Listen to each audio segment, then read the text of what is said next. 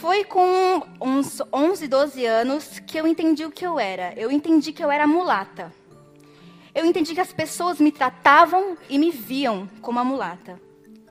E o que era a mulata naquela época? Naquela época, para mim, mulata era uma categoria menos pior de negra.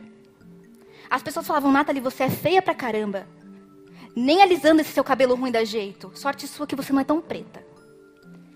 Eu erguia as minhas mãos para o céu e falava: Sorte minha que eu não sou tão preta. Deus não me fez branca, me entristeço por isso. Mas obrigada por ter me feito mulata. É um sofrimento a menos. Essa fala é da cientista social Nathalie Neri, para uma conferência TED Talk de São Paulo.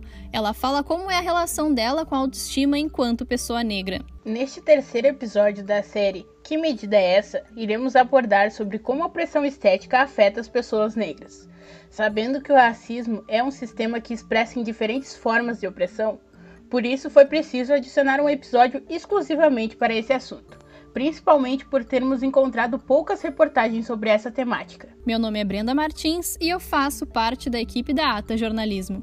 Eu sou Daniele Vaz e seja bem-vindo e bem-vinda ao último episódio desta série de podcasts da Ata.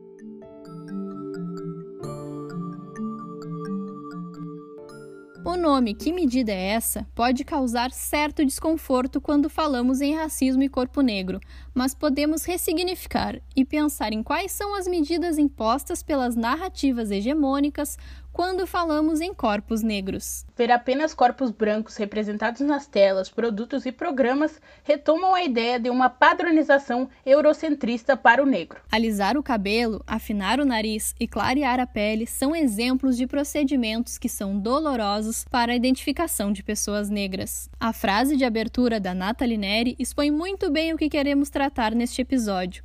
Quando pensamos em corpos negros e suas opressões, sempre pensamos no racismo, como se esse sistema não fosse mais complexo do que isso. Com a colonização portuguesa, o Brasil passa por um processo de apagamento social e cultural. O historiador e professor João Heitor nos explica como isso acabou gerando impacto na forma como essas pessoas negras passaram a se expressar durante séculos. O impacto dessa pressão estética, principalmente no pós-abolição, a partir de 1888, é muito significativo e muito marcante.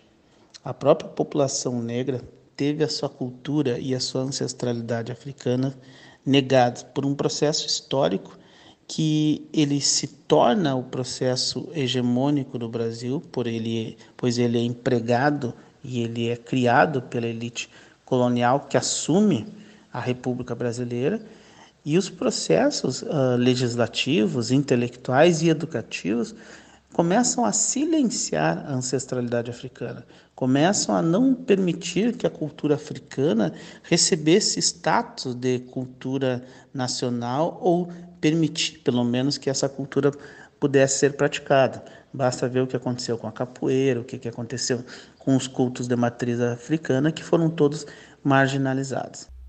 Quando ocorre esse apagamento do passado e da identidade dessas pessoas, tudo que constrói o indivíduo é afetado, a autoestima sendo um grande alicerce nesse processo. Porque como se entender como uma pessoa bonita se ao menos a sociedade não te considera uma pessoa digna?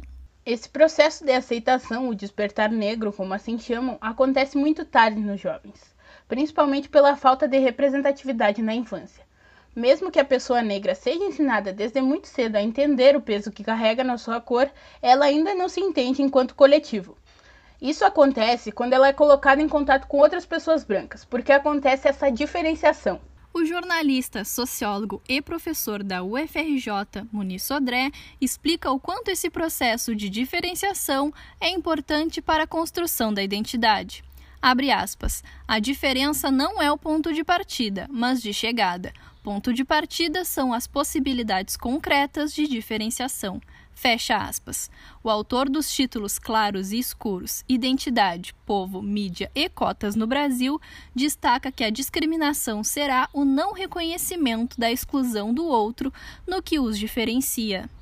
Portanto, o reconhecimento e a autodeclaração da pessoa negra é importante para ela entender que, se alguma vez ela já passou por pressão estética, pode ter sido algo ligado aos seus traços negroides, sendo assim totalmente ligado ao racismo. A consultora de afroempreendimento, Thaís Costa, 24 anos, conta como que esse processo de identificação é importante. A partir da ressignificação do que é ser negro, tu consegue ver potencialidade naquilo e teu ser já não é mais um problema. Muito pelo contrário, tu vê toda a potência que tem nisso, mas a falta de representatividade não se vê. E hoje até vejo que isso muda, mas não tanto quanto deveria ser.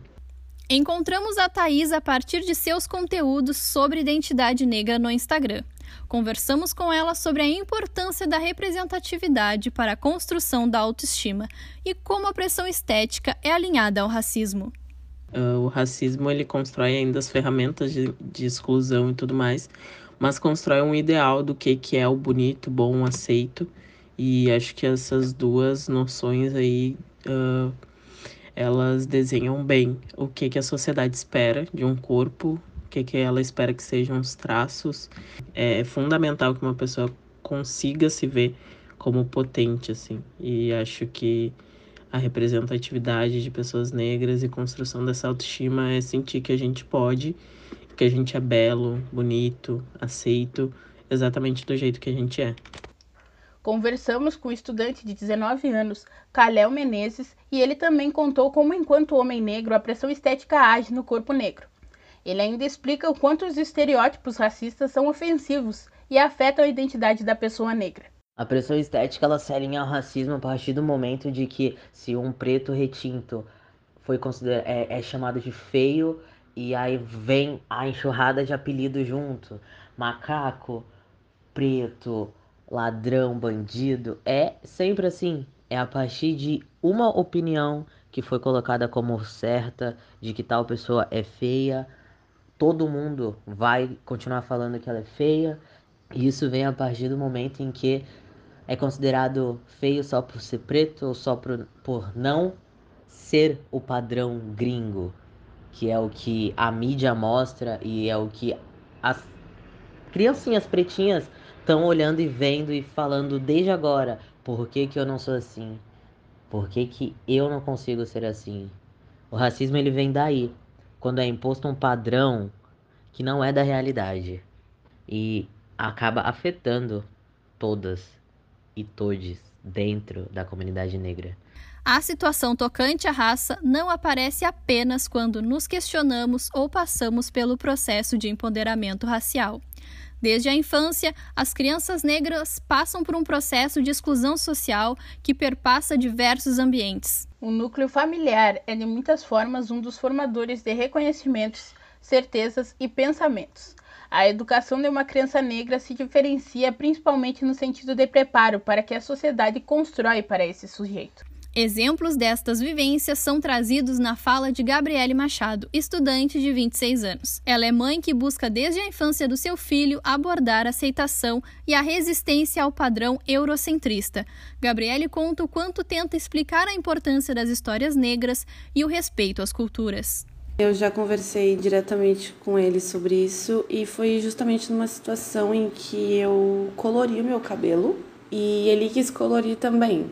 Só que também estava na moda das tranças, das tranças Rastafari. E ele queria fazer. Mas eu não deixei, porque eu sei que ele, ele é negro, ele é um negro de cabelo liso, porque eu sou negra, entendeu? Ele tem a minha cor, só que ele é um negro diferente, ele tem um nariz largo que nem o meu, ele tem traços negroides. Ele, meu filho, é negro, só que ele não é considerado negro. E, e por causa disso, eu me senti muito desconfortável em deixar ele fazer trança rastafari, mas não em deixar ele descolorir o cabelo dele, sabe? Porque eu acho que são dois pesos e duas medidas totalmente diferentes. Gabriele explicou o quanto esses momentos de explicação e honestidade são importantes na criação do seu filho, principalmente por ele ser fruto de um relacionamento interracial. Seus traços e suas características são mescladas, mas ainda assim é muito pertinente expor toda a profundidade de sua história, auxiliando a criar a identidade. O pai do meu filho ele é branco, Então, meu filho, ele tem a minha cor, ele é um pouquinho mais claro que eu ainda. Uh, tem uma misturinha ali. e, e ele tem o cabelo liso. Então eu vejo que a abertura das pessoas com ele é totalmente diferente. E quando eu tô junto, eu sou a irmã, sei lá, eu posso ser qualquer coisa, menos a mãe. Entende? A tia, a tia provavelmente namorada de um tio, mas que não é da família porque é negra, porque a gente não parece familiar assim de, de primeiro grau, às vezes, sabe? Eu sinto isso. Uh, porque ele percebe uh, no meu cabelo, ele vê, ah, as outras pessoas não têm o cabelo assim que nem o teu, mãe. Eu queria fazer assim, mas não dá, só o teu que fica assim. Então, ele, ele percebe também quando as pessoas olham, olhavam para mim quando a gente estava morando na mesma cidade, justamente por causa disso. Uh, são coisas que ficam há uma complexidade no aceitar e no aprofundamento da cultura negra no Brasil, principalmente por esse apagamento histórico e cultural.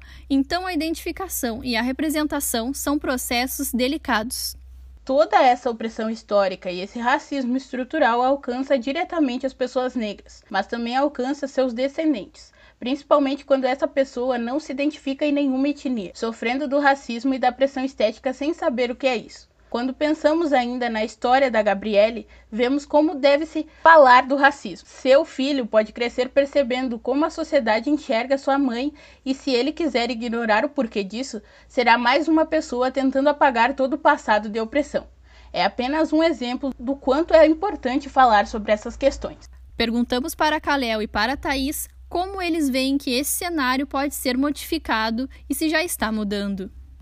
A alteração de cenário ela pode ser feita a partir do momento em que começarmos a colocarmos muitos mais corpos pretos diferentes, magros, gordos, retintos, de pele clara, de cabelo liso, de cabelo cacheado, de cabelo crespo. A gente precisa colocar mais e entender que padrão de beleza não deve ser único existem padrões, são parâmetros diferentes. Então, é aí que a gente precisa sentar e conversar sobre. A gente precisa enaltecer mais e mais corpos, porque não somos iguais. A, o meu tom de pele não vai ser igual ao de nenhuma outra pessoa. Então, por que que eu tenho que ser considerado feio ou tal pessoa tem que ser considerada bonita, sendo que a gente continua sendo negro? A gente continua passando racismo estrutural a vida toda. A gente precisa só se ajudar e entender que todos os corpos são válidos e todos carregam uma beleza única. E é só alguém olhar de um jeito novo, diferente, que se enxerga. Eu sinto que a gente anda a passos de formiga, sinceramente. Eu vejo algumas pessoas que são bem mais otimistas com essa perspectiva, mas eu não sinto tanta evolução assim. Eu sinto que nossos corpos, principalmente de pessoas negras, ainda estão em espaços, mas muito porque tem que ter a cota. Ou também são corpos negros, magros, de nariz fino, pele clara. Então ainda vejo uma evolução muito pequena. Assim, acho que a gente poderia estar trabalhando bem mais e sendo bem mais inclusivo. Então, sim, considero que tem mudado, mas a passos de formiga. Esperamos que com esse episódio você, ouvinte e leitor da Ata Jornalismo, possa pensar nessa pressão estética de forma mais expandida, sobre olhar e vivências diversas. Muito obrigada por nos escutar até aqui. Essa discussão pode ser expandida no nosso Instagram, atajornalismo, onde esperamos o seu feedback e o seu apoio. Agradecemos ainda a sua companhia nessa terceira temporada do nosso podcast. Lembrando que a nossa reportagem e mais informações você encontra no site da Ata Jornalismo, atajornalismo.com.br. Lá postamos a reportagem na íntegra sobre alguns aspectos da pressão estética. Tchau e até mais!